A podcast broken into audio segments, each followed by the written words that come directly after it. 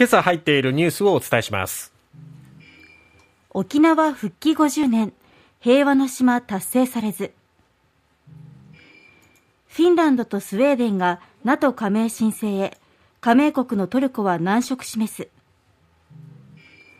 ロシア軍ハリコフ撤退開始。ウクライナ国防省はロシアでクーデター計画が進行中と分析。大野城市で生後7ヶ月の男の子死亡。死因は肝臓の破裂。メジャーリーグの大谷が日本人最速の100号達成。まずは沖縄です。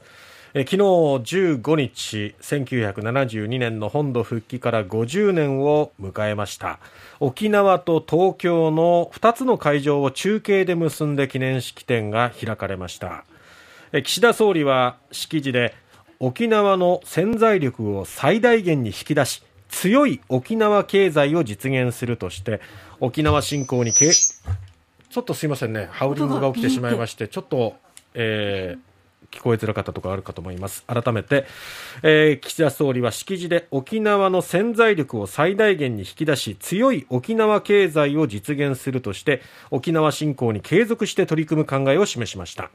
沖縄に全国のアメリカ軍専用施設区域の7割が集中する現状を踏まえて日米同盟の抑止力を維持しながら基地負担軽減の目に見える成果を一つ一つ着実に積み上げていくと語りました。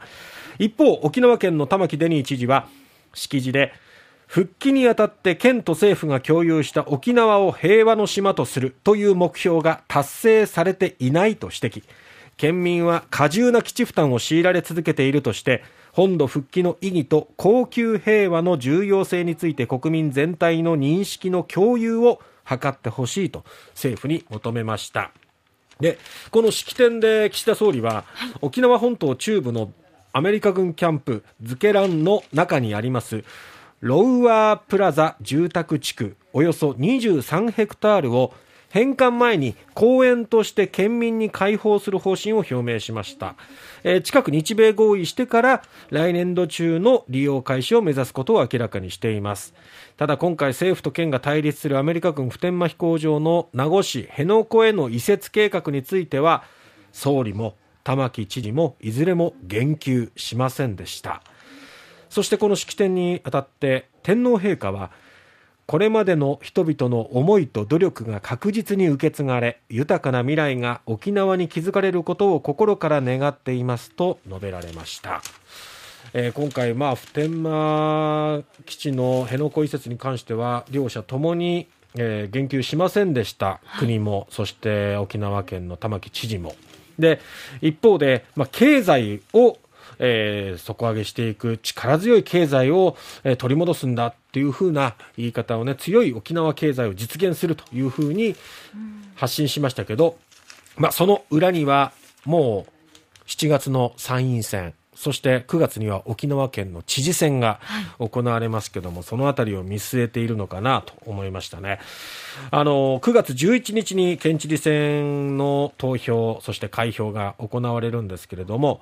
この2022年というのは沖縄県にとっては選挙イヤーなんですよね。で、すでに1月から4月にかけて、えー、4つの、えー、市で選挙が行われまして、市長選が行われてるんですけども、はい、いずれも自民系の候補が勝っているんです、4連勝。そして玉城知事が、えー、支援していた候補は敗れているということで、勢いとしては自民党にあって、ただ、やはり玉城知事の人気、知名度ともに、やっぱり、あの影響力大きいので、はい。自民党としては気を引き締めているというところですけどもこの辺り参院選そしてこの知事選に向けて国、そして玉城知事、それぞれどういうふうに訴えていくのかっていうのも引き続き注目ですし、やっぱりこの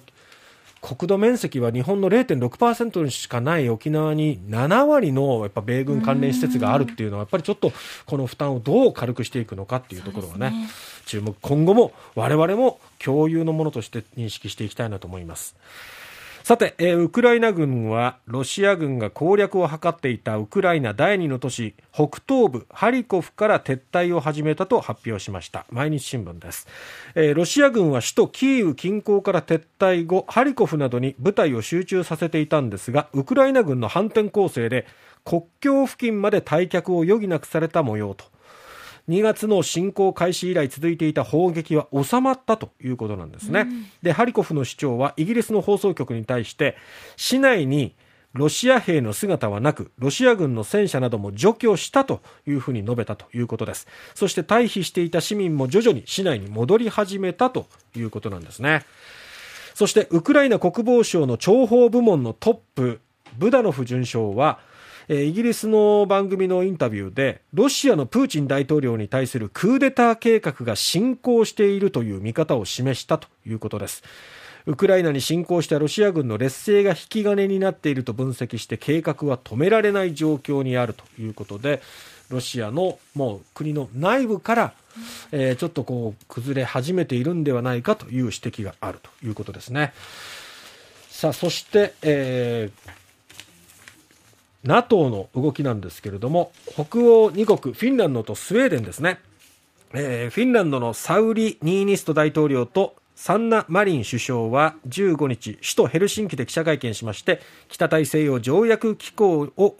に加盟を申請すると正式に発表しました。そしてスウェーデンの与党社会民主労働党も15日に会合を開いた上で加盟支持を表明したということで、両国が揃って加盟申請に踏み切る見通しとなったということなんですね。あの、EU には両国ともに加盟してるんですけども、軍事的には中立の立場をとって NATO には加盟していませんでした。ただ、この NATO の加盟に関しては、トルコが難色を示しておりまして、えー、トルコがテロと、えー、指定している組織に対してこの2国支援を行っているという見方を示していてちょっとここに対してはスウェーデン、フィンランドの加盟はちょっと難色を示すということですけどもまあ、なんとか行くんじゃないかっていうのは、まあそういうね、なんか楽観的な見方を示している人もいましてね、さあどうなるんでしょうか、このあたりも注目です。